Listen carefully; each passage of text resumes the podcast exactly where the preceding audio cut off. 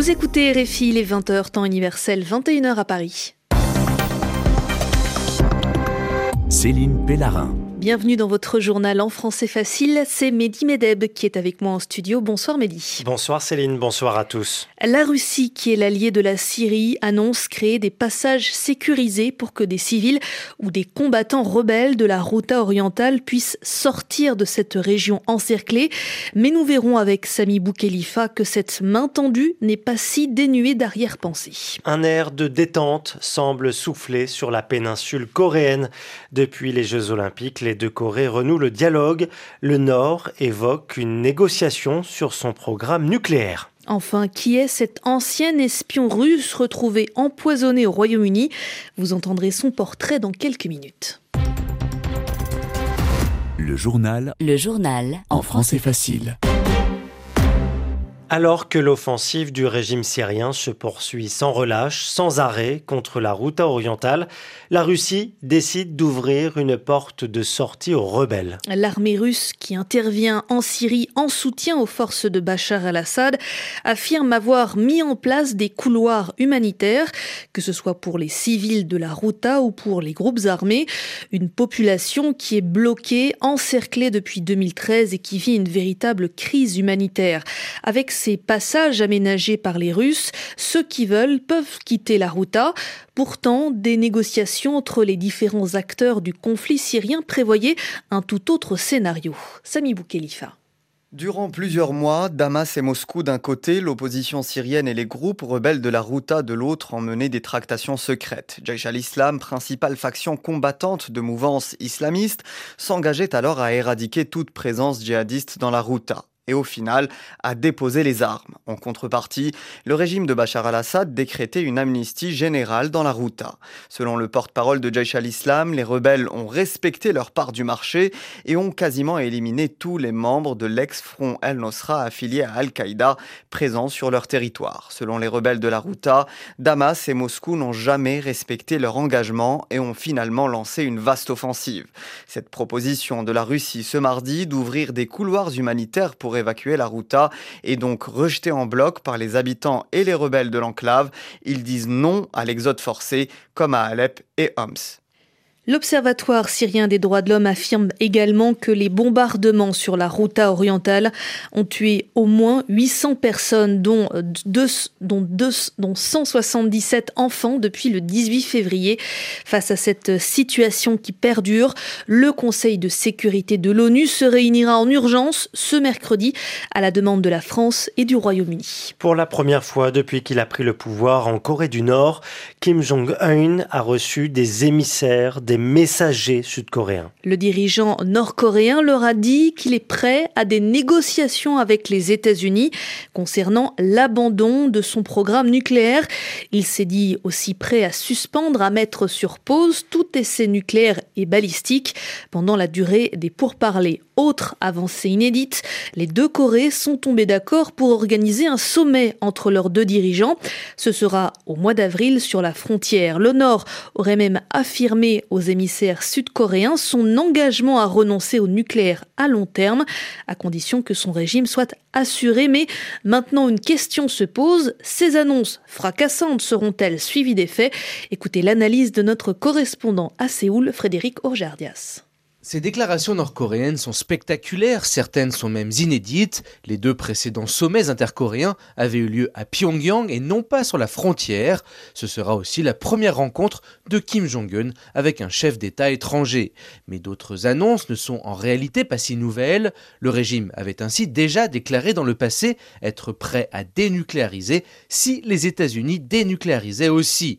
La Corée du Nord a tellement investi dans son programme nucléaire qu'on l'imagine mal renoncer du jour au lendemain à l'atome sans contrepartie considérable, comme par exemple un départ des troupes américaines de Corée du Sud. Pyongyang et Washington ont aussi déjà signé dans le passé des accords de dénucléarisation, notamment en 1994 et en 2005, des accords qui avaient échoué, chaque camp accusant l'autre de ne pas respecter ses engagements. Il faut donc rester très prudent, mais après des mois de tensions et de menaces de guerre, ces avancées représentent une véritable véritable chance de trouver une solution diplomatique à la crise coréenne. Frédéric Ojardias, Séoul, RFI. Et ce soir, le président américain estime très positives les déclarations de la Corée du Nord sur un éventuel dialogue avec les États-Unis. Donald Trump réaffirmant tout de même que toutes les options sont sur la table. En France, le président Macron a présenté ce mardi son plan pour réformer l'application des décisions de justice, c'est-à-dire pour rendre plus efficaces les peines prononcées par les tribunaux. Le chef de l'État souhaite développer les peines alternatives à la prison. Il veut par exemple que l'on utilise plus les bracelets électroniques pour qu'un condamné reste chez lui plutôt que dans une cellule surpeuplée. Emmanuel Macron voudrait aussi que la justice ait plus recours aux travaux d'intérêt général. Dans le même temps, 15 000 places de prison supplémentaires seraient créées. Et ce ne serait pas du luxe. La France souffre de surpopulation dans ses prisons. Il y a 68 000 prisonniers alors qu'il n'y a que 59 000 places. Mais à l'Assemblée nationale, les propositions du président Macron sont déjà rejetées par l'opposition, Julien Chavannes instaurer des peines alternatives pour les petites condamnations. Pour la droite, c'est comme si Christiane Taubira était de retour.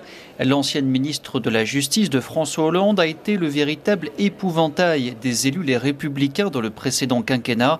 La députée Annie Genevard est la numéro 3 du parti de Laurent Wauquiez. Moi, j'ai été un peu échaudée par la politique de Christiane Taubira parce que le bracelet électronique était pour elle la solution. Je crois qu'il faut y regarder de plus près pour que ça ne porte pas préjudice à la sécurité des Français. Marine Le Pen, patronne du Front National, est encore plus sévère. C'est Taubira puissance 1000. Le président de la République vient dire aux Français nous n'avons pas assez de places de prison et parce que nous n'avons pas assez de places de prison, eh bien nous allons faire sortir les délinquants et les criminels de prison.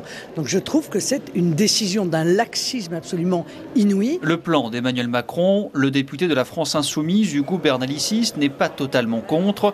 Encore faut-il qu'il y ait les moyens pour le mettre en œuvre. On ne peut pas être le 24e pays sur 28 en termes de dépenses en matière de justice et avoir un discours comme celui-là. La première étape, c'est de remettre les moyens au sein du ministère de la Justice. Ensuite, il pourra euh, discourir sur euh, le fait de désemplir les prisons, etc. Le chef de l'État est monté en première ligne dans ce dossier sensible.